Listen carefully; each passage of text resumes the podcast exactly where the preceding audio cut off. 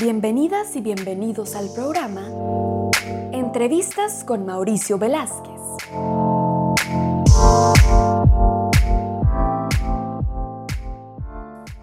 Buenas tardes, aquí en Hermosillo, Sonora. Muchísimas gracias a, Jorge Melero, Jordi Melero, por, por aceptarnos esta entrevista. ¿Cómo estás, Jorge? Estupendamente, pues muy agradecido. Muchísimas gracias por la invitación. Entonces, eh, comenzamos. ¿Qué te parece? Te voy a lanzar la primera pregunta. Claro ¿Quién eres? Preséntate.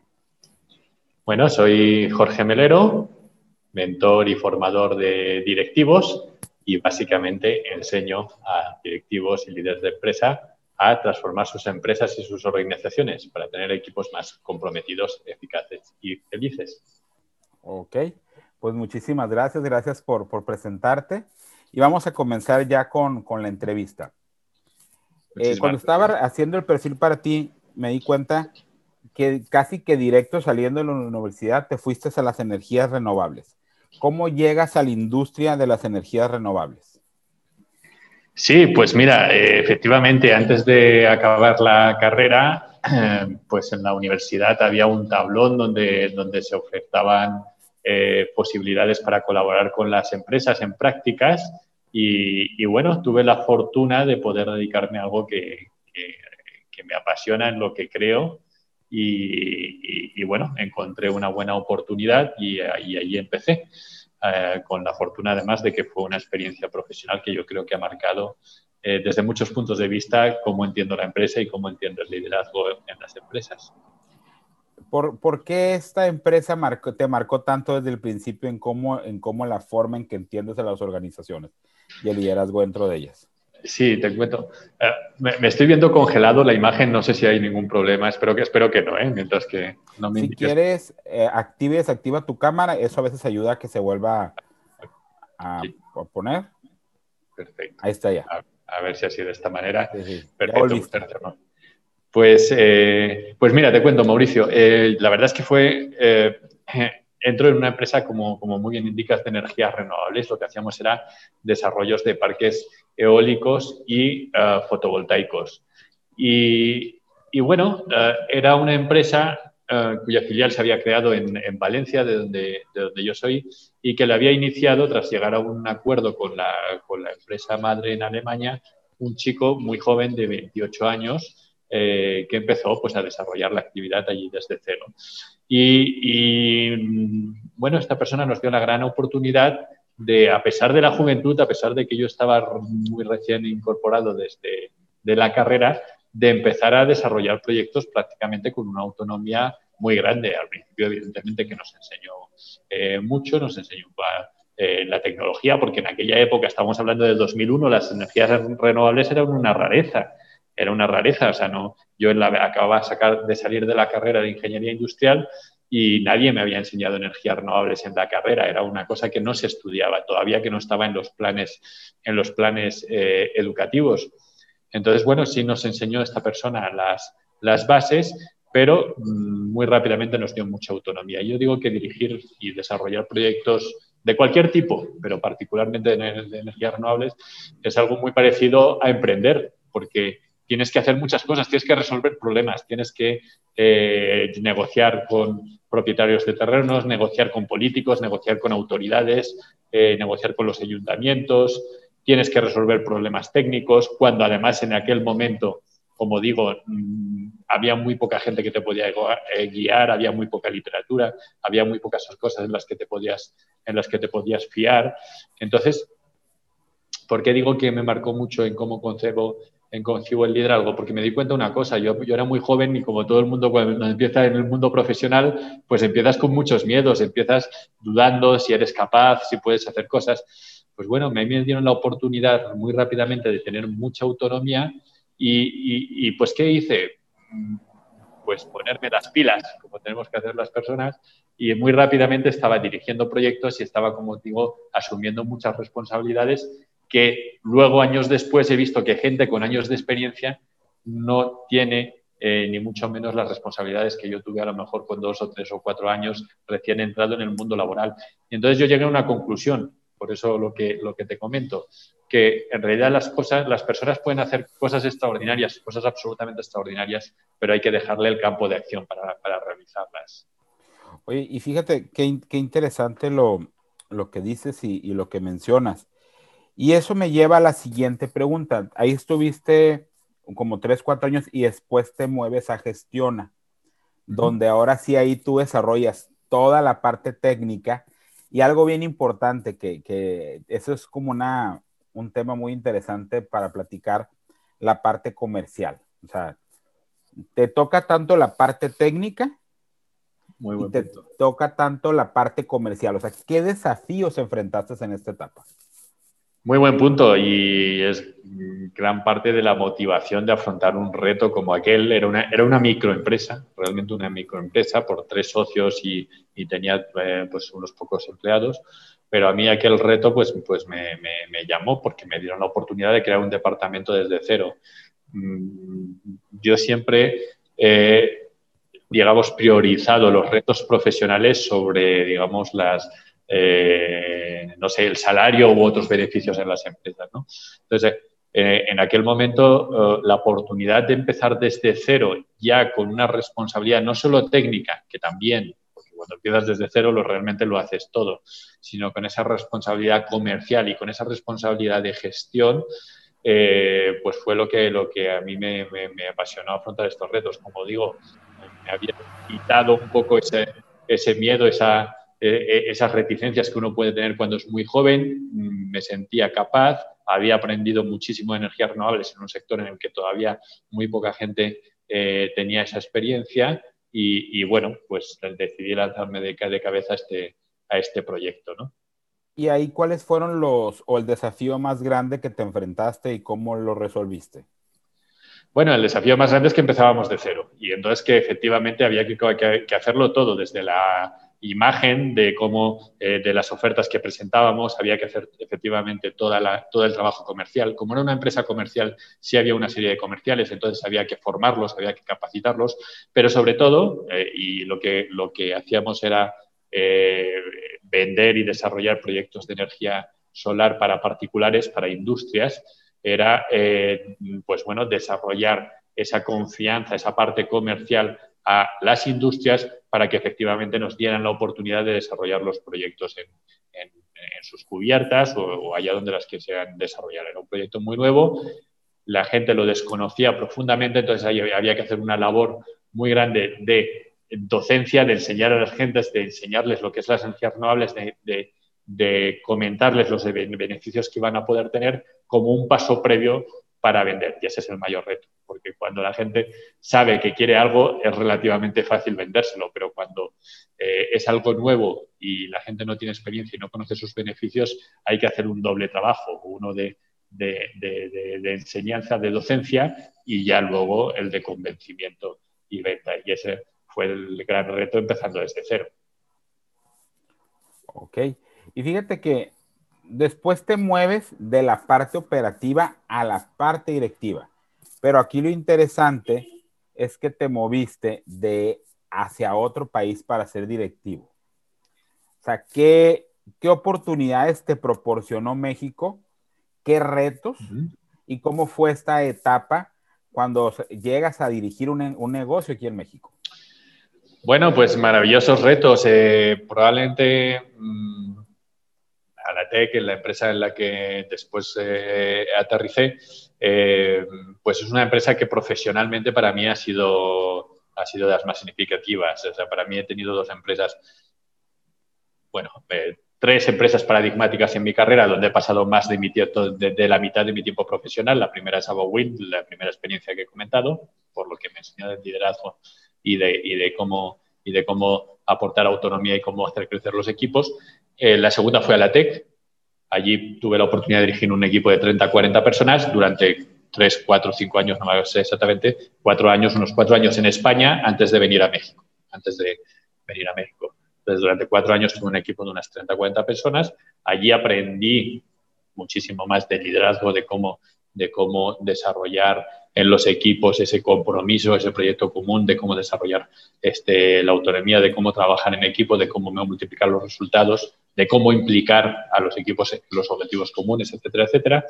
Y ya en Alatec, después de haber pasado, he estado cuatro años en Madrid en la empresa, en esos equipos, sí me dan la oportunidad de venir a México como country manager.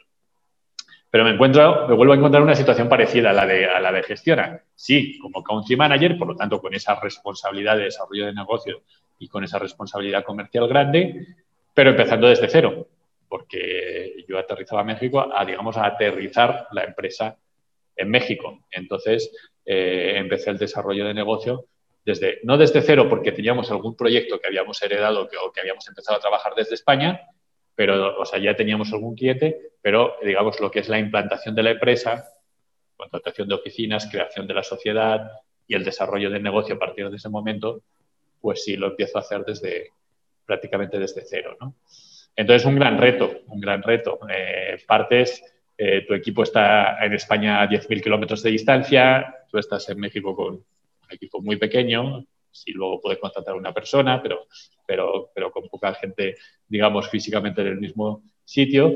Y bueno, teniendo que enfrentarte a, pues efectivamente, a una nueva cultura, a unos nuevos este, actores en el mercado, a tener que desarrollar tus, tus redes de contacto y a, bueno, pues al desarrollo de negocio desde, desde, desde, cero. Y la verdad es que, bueno, la fortuna, pues lo mismo es que eh, en ese momento el sector de las energías renovables era, eh, estaba iniciándose en México, entonces era muy pequeño y bueno, pues eh, pudimos con una relativa facilidad, o bueno, al menos así se siente a toro pasado, pues realmente integrarte y hacerte y darte a conocer y desarrollar contactos en este, en este sector que por otro lado, en el cual por otro lado había muchísima gente que venía de España en circunstancias muy similares a la mía y entonces eh, pues fue fácil establecer sintonía y establecer unas redes con, con actores importantes en el sector. Oye, ¿y qué cambios tuviste que hacer en tu persona? O si, si creaste cosas diferentes, creaste cosas nuevas, te sirvió la experiencia, pero, pero ¿qué cambios tú dijiste? O sea, ¿qué cosas yo tengo que cambiar de mí para poder responder a esta nueva situación? Indudablemente, indudablemente, pues muy fácil. La principal, proyectarse al exterior, proyectarse porque mi labor en Alateca hasta ese momento sí había tenido obviamente una proyección al exterior, pues, como responsable de, las áreas solar y eólica que, que, pues, que dirigía y responsable del equipo, evidentemente tienes relaciones con clientes, etcétera, pero bueno, eh, en ese momento pues adaptas una posición mucho más de representante de comercial y de desarrollador de negocio. Entonces, eh, esa proyección al exterior es el principal. Claro, implicaciones eh, interiores, pues claro, tienes que, como digo, principalmente la proyección, ¿no? La proyección, la apertura, el pensar no tanto en términos internos de tu equipo y de lo que necesita tu equipo, como en términos externos de lo que necesita tu, tu, empresa, cómo desarrollar negocio y cómo desarrollar las redes de contacto. se me fue el sonido, Jorge. Te quedaste en redes de contacto. Ah, sí, pues bueno, eh, digo que esta parte es la, es la fundamental, ¿no? El, tener que empezar a proyectarte hacia el exterior para desarrollar la parte comercial y las redes de contacto en el país, ¿no? Y por lo tanto, eh, digamos, interiormente, ¿qué cambia? Cambia en gran medida tu mentalidad, en la cual tienes que tener, o, yo lo afronté así, una mayor apertura eh, de miras, un mayor inconformismo una mayor visión de siempre, interrogarte qué más puedes hacer, cómo lo puedes hacer, cómo puedes desarrollar, cómo puedes hacer más con los recursos que tienes a tu disposición. Y fíjate que aquí te quiero hacer una pregunta que me voy a salir un poco del guion. ¿Qué sucede? Más bien, ¿qué consejo le darías a alguien que tiene que proyectarse? Pues inconformismo, inconformismo, pensar, interrogarse cada día, cada día, qué más se puede hacer qué más, qué más podemos hacer, cómo puedo conseguir los objetivos, qué distintos medios.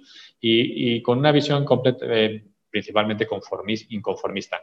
Y a todos los niveles, en esa situación y a, cualquier todas. O sea, yo eh, eh, no sé, tampoco sé si, si, tengo la autoridad para dar consejos o, no. Lo que sí digo o, creo que es fundamental para cualquier profesional es esta actitud inconformista y de crecimiento constante. ¿no?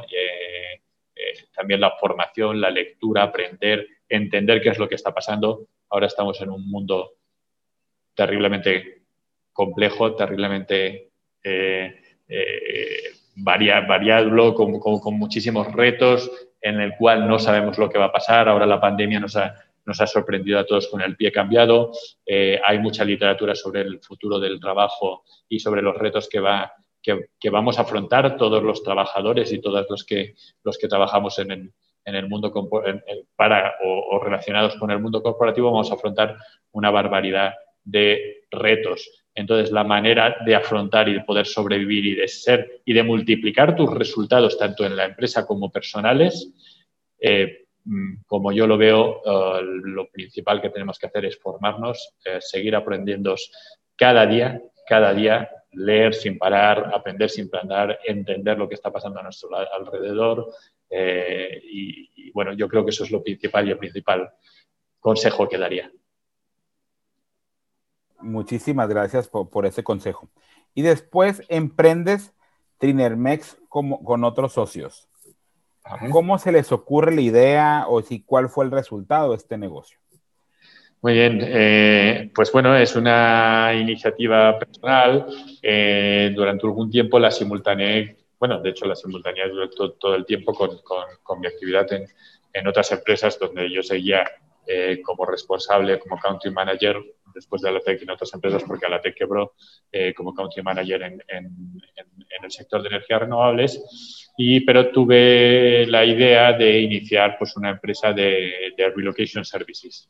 Eh, en definitiva, ayudar a otras empresas, a otras personas en el mismo proceso que yo había vivido. Esa fue, esa fue la idea. Es decir, llegar a un país es un reto, es un reto personal y es un reto para, para las empresas, no es fácil, tienes que resolver un montón de problemas. Las empresas no siempre son mm, absolutamente conscientes de las implicaciones personales y de los retos y de las dificultades que eso implica para las personas a las que mandan a asumir un reto en otros países. Y, bueno, pensé que después de haber tenido yo esa experiencia, de haber creado, primero de haber empezado en Alatec, iniciar la, actividad desde cero y luego en otra empresa, en, en ATA, con la misma experiencia, empezando desde cero y las implicaciones y los retos que eso tiene, pues bueno, pensé que eh, podíamos aportar mucho valor eh, ayudando a otras personas en ese mismo proceso. Tanto valor para las personas que les, iba, que les puede simplificar mucho su vida en todos los procesos que tienen que resolver, migración, apertura de una cuenta bancaria, telefonía, eh, rentar un departamento, iniciar las oficinas, etcétera, etcétera, todos esos retos que tienen esas personas eh, ayudarles a, resolvérselos y también a las empresas, porque al final de esa manera ayudabas a las empresas a, implantarse de una manera muchísimo más ágil y dedicarse a lo que ellas saben, que es su negocio, en lugar de invertir tiempo en otras cosas pues, que, no, que no apartan realmente el valor. Esa fue la idea, iniciar la actividad con un socio, que era un amigo de, eh, que se incorporó desde, desde España, pero finalmente, pues bueno, él no, no acabó de cuajar, no, eh, no, eh, eh, no, se sintió bien en, México y con la actividad, entonces decidió volverse, volverse a España y pues continuamos pues, de una manera mm, pues, bueno, muy personal con, mi mujer que se hizo a cargo y bueno, ahí llevamos la, empresa durante dos o tres años. creo que bueno, progresamos llegamos a trabajar con bastantes clientes, algunos, este, pues bueno, potentes e interesantes, pero finalmente tomamos, una decisión personal de dejar este, este proyecto personal, entre otras cosas, pues porque pues con sinceridad no, no, nos apasionó el reto. Así que aprendemos una cosa, una cosa muy importante que yo creo que es el principal aprendizaje que saqué de aquella experiencia. Creo que también es un buen consejo. Es decir, emprender es un trabajo maravilloso. Eh, eh, en el que a mí me apasiona, pero creo que sí es muy importante emprender en aquellas cosas que a, uno le apasionan, porque al final pues es con lo que uno va a tener que vivir. Qué, interesante y aparte al final dices una cosa muy cierta, o sea, tienes que trabajar en cosas que te apasionan, pero a veces la gente no entiende que primero tienes que ver hacer cosas y es como se te va a ir dando, la, la, pasión se te va a ir descubriendo. No, no, no va a llegar un día la pasión y ¡fum! sino que hay, hay que estarse moviendo. También es verdad, hay que pivotar, efectivamente.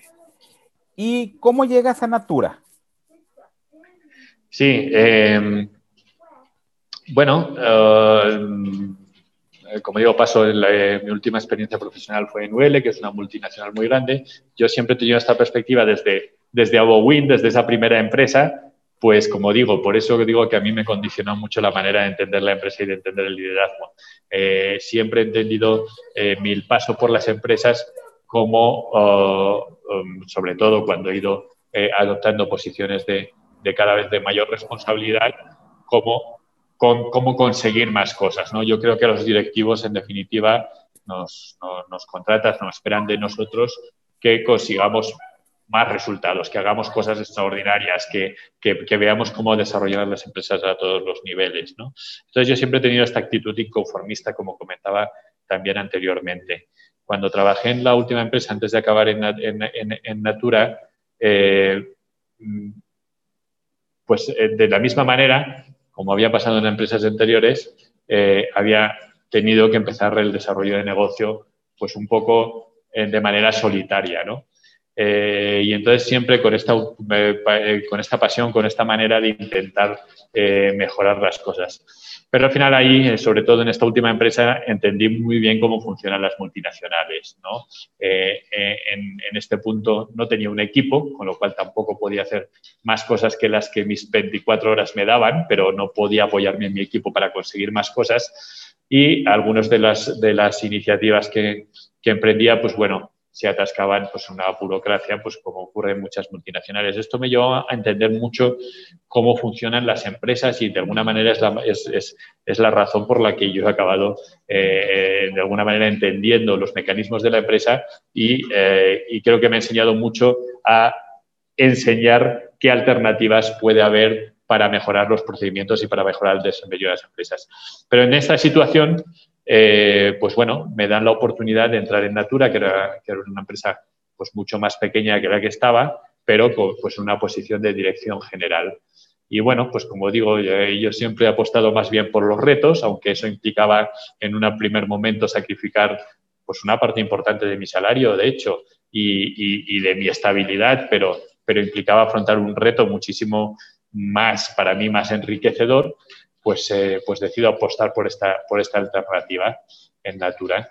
Eh, Natura es una empresa, es una consultora ambiental y social de unas 100 personas en aquel momento con, con, actividades muy diversificadas, eh, porque teníamos gente en campo, teníamos gente en oficina, teníamos consultoría, como digo, ambiental, consultoría social, entonces tenía muchas, muchas actividades muy distintas. Entonces es un reto importante como dirección general con muchísima incertidumbre en, los tipos de trabajo y, con y, con, muchas alternativas, la verdad es que pues bueno, lo vi como un, reto eh, precioso y, motivador.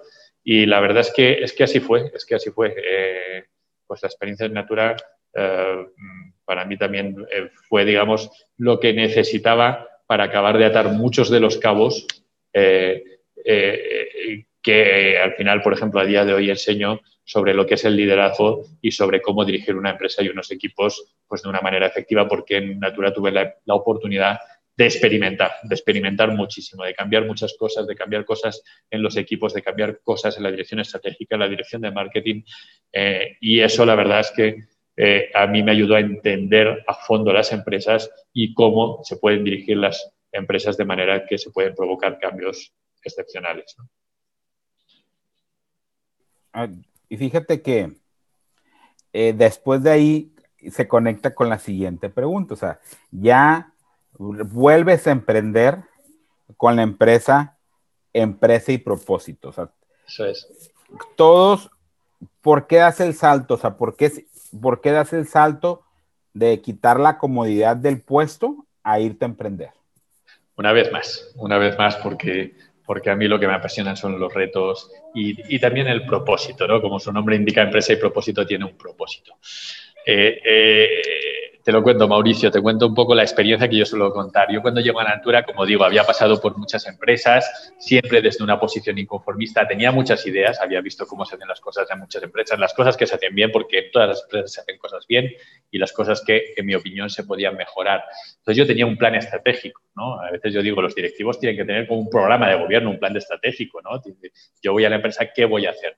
Y yo tenía ideas muy claras sobre lo que quería hacer en Natura. Quería convertir Natura en la empresa en la que yo siempre hubiera querido trabajar, una empresa en la cual las personas como, como yo lo había sentido pudieran proponer, pudieran hacer mejoras, pudieran eh, mejorar sus procesos, pudieran capacitarse en las cosas que quisieran, pudieran participar en, los distintos retos que les apasionaran para conseguir más resultados, etcétera, etcétera. Y yo eso lo quise implementar en, Natura. Y sabía, y sabía, y así concibo yo el liderazgo, como digo, desde que, desde que empecé en mi, en mi primera empresa, y sabía que una clave de esto era hacer partícipes a los equipos, perdón. Entonces yo hice una cosa. Yo desde el primer momento, nada más incorporarme en la empresa, empiezo a hablar uno por uno con todas las personas de las empresas, de la empresa, con todos los colaboradores, y les empiezo a tratar de motivar. Y les cuento el propósito y creamos una misión de Natura y les cuento el propósito que vamos a tener. Y les digo y les trato de convencer de que Natura va a ser una empresa distinta y les intento apasionar con el proyecto. Y les digo que cualquier propuesta que tengan pueden hablar conmigo y, les escucho y les recibo en mis despachos y hablo con ellos, etcétera, etcétera. Y de esta manera, y de esta manera consigo uh, un cambio en los equipos, sí, pero no el cambio que yo esperaba. Consigo, los equipos están más o menos conformes con la empresa, están a gustos, la rotación es prácticamente nula, creo que tienen buenos sentimientos hacia la empresa, hacia mí, creo que hay camadería, pero no consigo proactividad, no consigo equipos realmente proactivos, no consigo equipos que se involucren en todas las iniciativas que queremos hacer, que hagan propuestas y que se involucren en esas propuestas, que crean en la empresa como algo extraordinario. Ese nivel no lo consigo a pesar de que trato de, ser un buen líder, de escucharles, de, de hacerles partícipes, etcétera, etcétera. Y pasan dos o tres años, como digo, experimentando mucho en un proceso de prueba y error y finalmente sí consigo ese cambio muy significativo que estaba buscando. Entonces, eh, me doy cuenta, entonces, pues que había descubierto unas claves que están ahí, pero que no todo el mundo conoce y que sí implican un cambio radical en el comportamiento, en las actitudes, en las creencias y en la pasión de los equipos. Y entonces, bueno, esto para mí es tan significativo, el haber llegado finalmente con toda mi experiencia, con los últimos tres años, después de tantas pruebas, después de haber querido y haber luchado por conseguir equipos eh, de esta manera, el ver cómo los equipos cambian sus mentalidades radicalmente cuando entiendes eh, cómo hacerlo y cómo se implican y cómo se desata la proactividad, para mí es tan esclarecedor, es tan increíble esta experiencia que, poco a poco va surgiendo en mí la idea de decir, bueno, pues yo quiero dedicarme a enseñar esto que, que yo he aprendido. Yo quiero dedicarme a conseguir que otras empresas, que otras empresas puedan desarrollar esa proactividad en los equipos para adaptarse a un mundo que lo requiere, porque las empresas no pueden seguir funcionando hoy, como yo digo, como en el siglo XIX, que es el sistema bajo el que funcionan la mayoría de las empresas, con un sistema creado en el siglo XIX. Hay que emprender hay que aprender a tener un sistema distinto que lo que permite, que lo que permite es que en la empresa se tomen muchas más y mejores decisiones y que, y que de esa manera podamos construir empresas muchísimo más adaptables, que son las que necesitamos en un mundo que es prácticamente impredecible. ¿no? Entonces, al final es una sensación de propósito. ¿Por qué me metí en esta, en esta iniciativa de, de empresa y propósito? Pues precisamente por, esa sensación del propósito de que creo que es ahí donde yo podía aportar valor, no solo a otras empresas, a otras personas, sino más valor, porque en Natura creo que sí aportaba valor, así lo considero, así lo creo, pero podía aportar, podía tener una visión más significativa, un propósito más significativo, más global de aportar valor a otras personas y a otras empresas que creo que es también lo que en parte nuestros países necesitan, o sea, un tejido industrial, ya sea México, ya sea España, ya sea el resto de países de Latinoamérica, empresas más adaptables, un tejido industrial más dinámico, más capaz de adaptarse, más capaz de estar en sintonía con los retos que tiene el siglo XXI, que como pues ya vemos son extraordinarios. ¿no? Entonces, eh, creo que esa es la principal eh, razón, una sensación de propósito y las ganas de dedicarme a enseñar cosas que para mí creo que son significativas. Perdona, Mauricio, creo que tienes el, micrófono, no te escucho. Disculpa. Todo esto que aprendiste en la trayectoria con las demás empresas es la base del método AIP. Así es. Y eh, explícanos un poquito más en qué consiste el método AIP. El método AIP es el, aterrizaje práctico de eso que yo acabé de aterrizar en Natura, que obviamente había aprendido a lo largo de toda mi experiencia profesional, pero que en Natura ya di con esas claves realmente transformadoras, realmente transformadoras. Entonces, yo me doy cuenta de, pues, pues, de esto que te transmito, ¿no? de que creo que es algo uh, uh, muy poderoso que poca gente conoce y que puede dar un vuelco a los resultados y a lo que se puede conseguir en muchas organizaciones. Eh, y entonces me planteo una cosa, me planteo una cosa. Al final, cuando uno ata cabos, todo es muy racional porque creemos que las empresas funcionan de una manera racional. De hecho, parten de esos principios que se llaman de la gestión científica y aquello de gestión científica nos suena como que todo es como que todo es racional y la manera en que se dividen las empresas por áreas y por distintas eh, disciplinas, la especialización, todo eso parece muy racional. Pero la verdad es que cuando empiezas a entender un poco eh, las dinámicas de los equipos y el comportamiento humano, te das cuenta que eso que nos parece racional no es lo efectivo y que eso lo que genera es apatía y desmotivación en las personas. Y que hay otro sistema, y no se trata de convencer a las personas, porque no puedes convencer a las personas, es lo que yo intenté hacer en mi primera etapa en Natura, convencerles, darles ejemplo, pero eso no basta.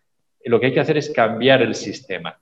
Y cuando cambias el sistema, implicando a las personas efectivamente, es cuando realmente se empiezan a cambiar las mentalidades y empieza a haber un desempeño, una pasión de los equipos distintas, empiezan a implicarse, empiezan a creerse el propósito, empiezan a creerse la empresa y empiezan a, pasar cosas maravillosas. Entonces, el método IP es un método paso a paso específico. Yo me di cuenta que no había algo así, es decir, que te enseñen como directivo cuando heredas un equipo, que te digan paso a paso lo que tienes que hacer de manera sencilla, de manera lógica, de manera racional, secuencial, qué es lo que tienes que hacer para desatar la máxima proactividad en tu equipo. Ese es el resumen. Entonces, el método IP me pensé, yo creo que no existe algo así, dije, voy a crear un manual, como digo, un procedimiento paso a paso, que es el que a mí me hubiera gustado tener cuando empecé a dirigir equipos y que le diga a los directivos qué es lo que tienes que hacer para conseguir que tus equipos vuelen, que tus equipos exploten, que tus equipos den lo máximo de sí, den la máxima creatividad, pero encima con pasión y encima con felicidad. Y entonces eso es el método IP.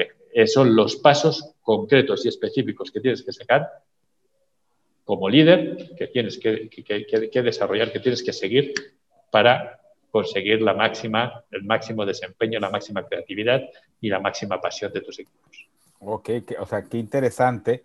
Resuelves el problema de no saber qué hacer cuando quieres cambios. Y ahora que estamos con muchas empresas en home office y sobre todo muchas empresas basadas en talento, basadas en recurso humano, que, que, el directivo pues a veces no tiene ni con quién platicar esto, o sea, no tiene ni con quién comentarlo y, con base en tu experiencia tú ya sabes que funciona porque ya te funciona a ti. Empezando por un diagnóstico. Exactamente. O sea, empezando por el principio siempre. Entonces, eh, en, esta parte. ¿Y cuáles han sido tus desafíos más importantes en esta etapa de, emprendedor tuya? Pues como cuando empiezas cualquier negocio, eh, vender, Mauricio el marketing. El marketing, porque cuando tú empiezas un negocio, eh, nadie te conoce. Bueno, te conoce la gente que, te conocía, pero claro, te conocen en otro área, en otro, eh, en otro desempeño, en otro sector. Entonces, tienes que darte a conocer en un nuevo área, en un nuevo sector. el máximo, el máximo reto, el máximo reto, desde luego, es de marketing. Pero fíjate, pero fíjate que, para mí eh, eh, ha sido una experiencia maravillosa porque me ha ayudado a completar. En, en Natura ya implementamos una estrategia creo, muy innovadora de marketing, en el, que, en el que implementamos, por ejemplo, un programa de embajadores de marca, en el que involucramos a los equipos en todas las estrategias de marketing, no solo al departamento de marketing, sino a toda la empresa en la estrategia de marketing. Y ahí la verdad es que eh, conseguimos, eh, pues yo creo que resultados muy, muy, muy significativos. Distinguirnos, para pesar de ser una empresa mediana, pequeña, mediana, distinguirnos con una estrategia de marketing muy efectiva. Y eso me, me, permitió pues, aprender y entender muchas de las dinámicas de marketing. Pero bueno, luego empiezas y ya empiezo mi nuevo en empresa y propósito ya no tengo un equipo. Y eso también eh, limita las cosas que uno puede, puede afrontar. ¿no? Afortunadamente inicio este, este proceso con, mi mujer, eh, que es experta en marketing, y, y bueno, pues juntos empezamos a afrontar este reto. Pero esto me ha permitido integrar y entender también muchas cosas. Uno, yo conocía del marketing corporativo, del marketing hecho en empresas, pero tengo que empezar a hacer un marketing mucho más eh, personal. Tengo que sacar el máximo rendimiento de mis, de mis redes sociales, tengo que aprender a hacer yo este, campañas, por ejemplo, de Facebook, de distintas redes sociales. Entonces, tengo que empezar a hacer un marketing desde cero.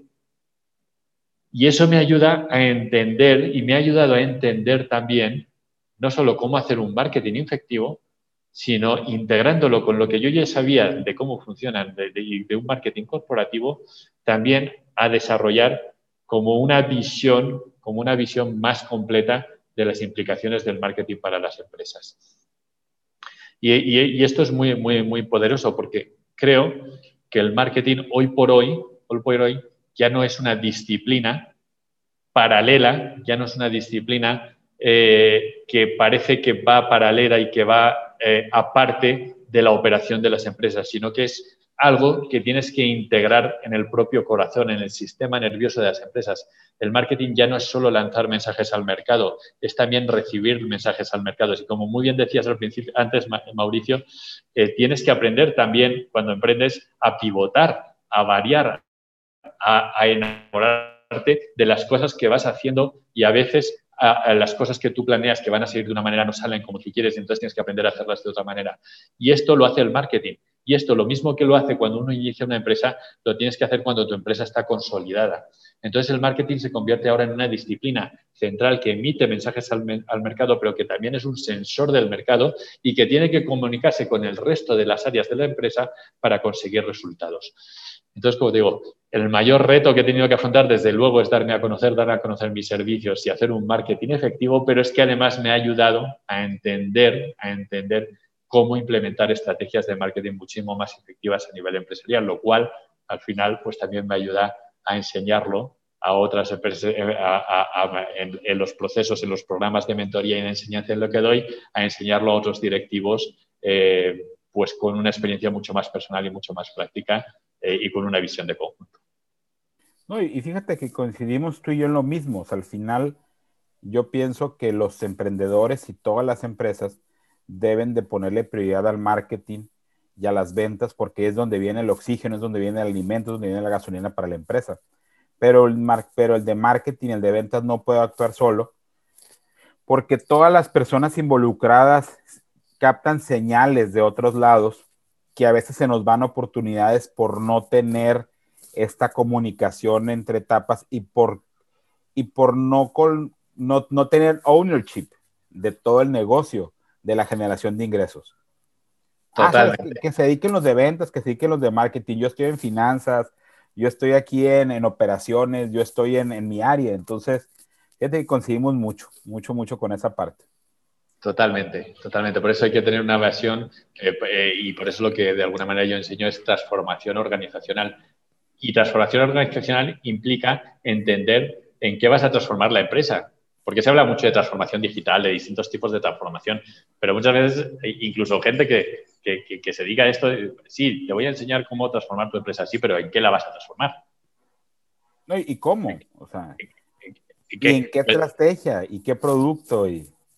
Exacto, exacto. Entonces yo creo que una de las claves es, eh, como decía, como venía argumentando, creo que muchos problemas que hay en la empresa vienen del sistema y, en parte eh, y es de una manera inadvertida porque así nos han enseñado, pero nadie nos ha dicho tú vas a utilizar este sistema. Simplemente, simplemente lo vamos aprendiendo en la empresa determinadas dinámicas y las vamos reproduciendo.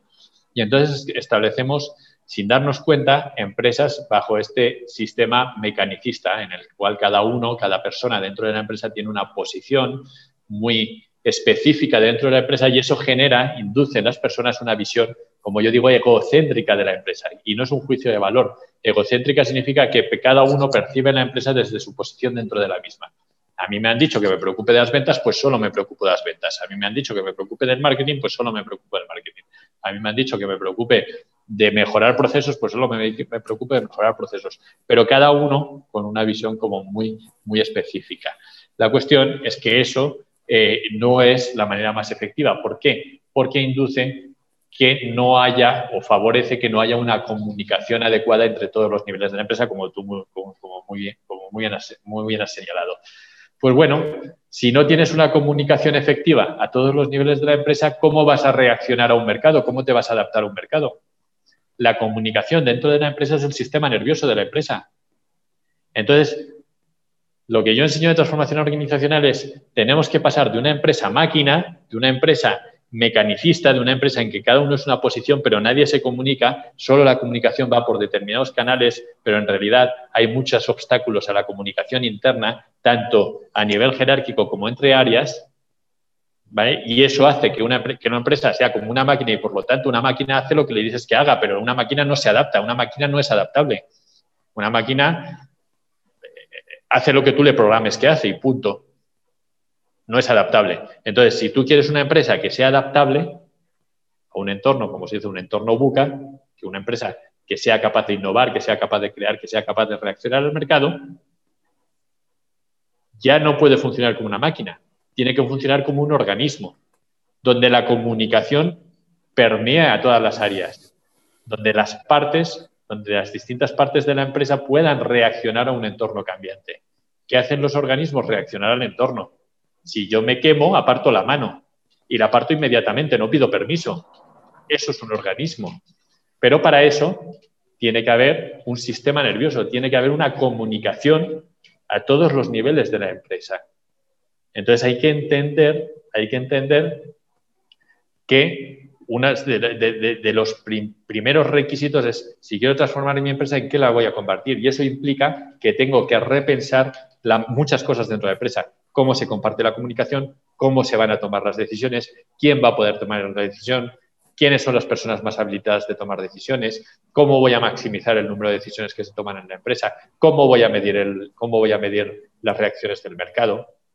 Y el marketing está en el centro de todos esos. Yo digo que el marketing es precisamente el sistema nervioso, el sistema nervioso de la empresa. Es el que tiene que monitorear qué es lo que está pasando en el mercado, no solo lanzar mensajes a los mercados, sino medir qué está pasando en el mercado y también tiene que comunicarse con, distintas, con las distintas áreas de la empresa, tanto para, para captar también información, porque al final los vendedores, servicio postventa, calidad, todos ellos tienen información relevante sobre el producto, que marketing tiene que utilizar como para generar los mercados, los, los mensajes que van a ser atractivos a los posibles clientes del mercado. Eh, es complejo, perdona si, si, me estoy extendiendo demasiado, Mauricio, no, no, no, no, era mi intención, pero como es un tema que, que, me apasiona, pero al final el concepto que trato, que trato de transmitir es que efectivamente hay que tener una visión de conjunto, hay que repensar la empresa. Si no repiensas la empresa, lo que vas a hacer es poner parches y no vas a entender por qué no está funcionando de una manera efectiva, porque no sabes cuáles son las implicaciones, cuando no sabes cuáles son los KPIs, lo que quieres conseguir, cómo quieres optimizarlo. Tienes que entender que hay otro tipo de empresa y cómo funciona ese otro tipo de empresa para poder ir hacia ahí. ¿Por qué tenemos que cambiar las empresas? Porque estamos en un entorno cambiante, en un entorno buca, y si no las cambiamos no van a ser adaptables. Entonces, ¿qué empresa tenemos que, que generar para ser la más efectiva para reaccionar ante, ante ese entorno. Sí, y al final es todo bajo el principio de que eh, todo es responsabilidad de todos y dejamos de ser una isla dentro del negocio. Y con esa forma podemos avanzar. Totalmente. ya nomás nos quedan las preguntas de cierre. Me gustaría que compartieras dos consejos.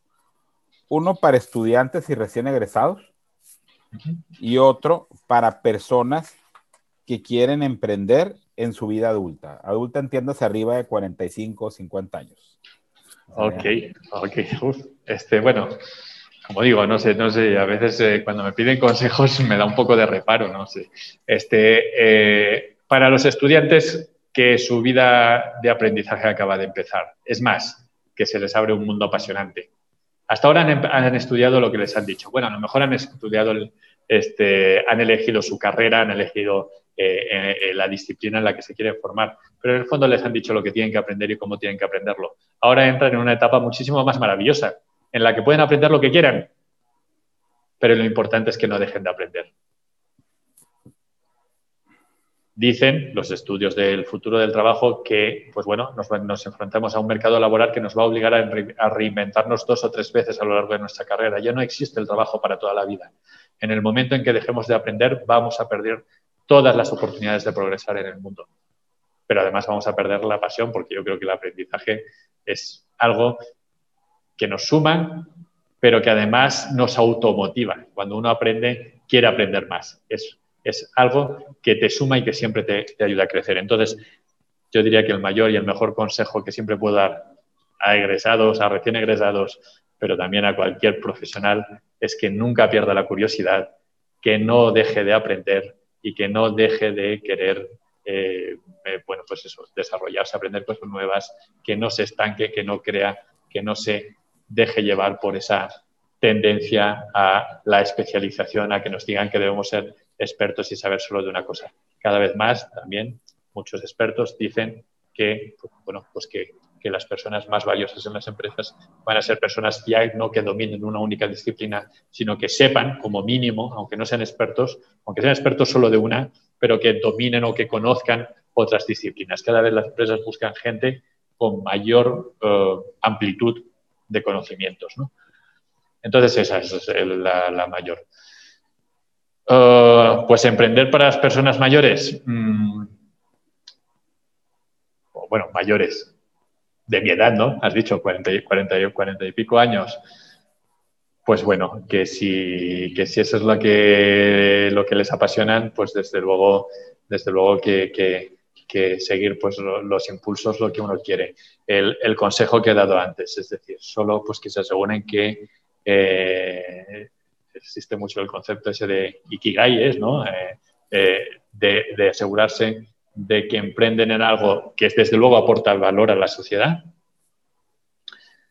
algo en lo que son buenos, en los que son mejores que, pues, que, que, la mayoría, en lo que aportan valor a la sociedad, pero también algo que les motive y que les haga sentirse útiles, porque como digo, emprender en cosas que a uno no le motivan, eh, al final es muy difícil mantener la energía que hace falta y, y bueno, pues emprender requiere desde luego energía, requiere pasión y, y creo que es importante hacerlo eh, eh, aportando valor y teniendo un propósito, pero también hacerlo en cosas que a uno le apasionan. Pues muchísimas gracias, Jorge. Muchas, muchas gracias. Excelentes consejos, pasión y seguir aprendiendo. Muy, muchísimas gracias. ¿Dónde te pueden encontrar? ¿Tienes algún curso próximamente? Sí, pues mira, eh, eh, bueno, en Empresa y Propósito, https barra, bueno, o www.empresaypropósito.com, todo juntos, obviamente sin acento, Empresa y Propósito, pues ahí tenemos distintos medios de, tenemos obviamente nuestros cursos, eh, los, los, programas de mentorías, ahí, ahí, nos pueden contactar. En dos semanas uh, hacemos un taller muy especial, un taller muy especial, muy relacionado con lo que he hablado, muy relacionado con un tipo de, de marketing sistémico, un tipo de marketing eh, integrado con la operación de tu empresa, que sea el auténtico sistema nervioso de tu empresa para conseguir resultados y para hacer una, construir una empresa más adaptable. Es un taller completamente gratuito de cuatro días, de cuatro días, entonces eh, eh, muy enfocado para directivos que quieren tener esa visión clave de cómo hacer una estrategia efectiva, pero eh, cómo implicar efectivamente a toda la organización para que esa, para que estrategia sea efectiva. Y nada, pues todo el mundo que quiera participar es más que cordialmente invitado. Como digo, completamente eh, gratuito. Sí lo hacemos a través de un grupo privado de, de, LinkedIn. Pedimos que se cumplimenten unas preguntas porque queremos saber cuáles son los retos que están que tiene la gente, pero con ese único requisito más que bienvenida a las personas, vamos a compartir muchísima información es un taller, va a ser completamente interactivo con unos 100, esperamos tener unos 100, entre 100, 150 personas directivos de empresa participando activamente, con lo cual vamos a intercambiar unas información y unas experiencias increíbles. Entonces, todo el mundo está más que cordialmente invitado. Por supuesto, María y Mauricio también. Eh, pues muchas gracias, no te voy a tomar la palabra. Encantadísimos. Te voy a tomar la palabra. Pues muchísimas gracias, Jorge. Muchas gracias. Estén pendientes, empresaypropósito.com, Jorge Melero en LinkedIn y aprovechen esta oportunidad para tomar este taller. Yo la voy a aprovechar. Pues muchísimas gracias. Gracias y nos vemos a la próxima. Muchísimas gracias, muchísimas gracias, Mauricio.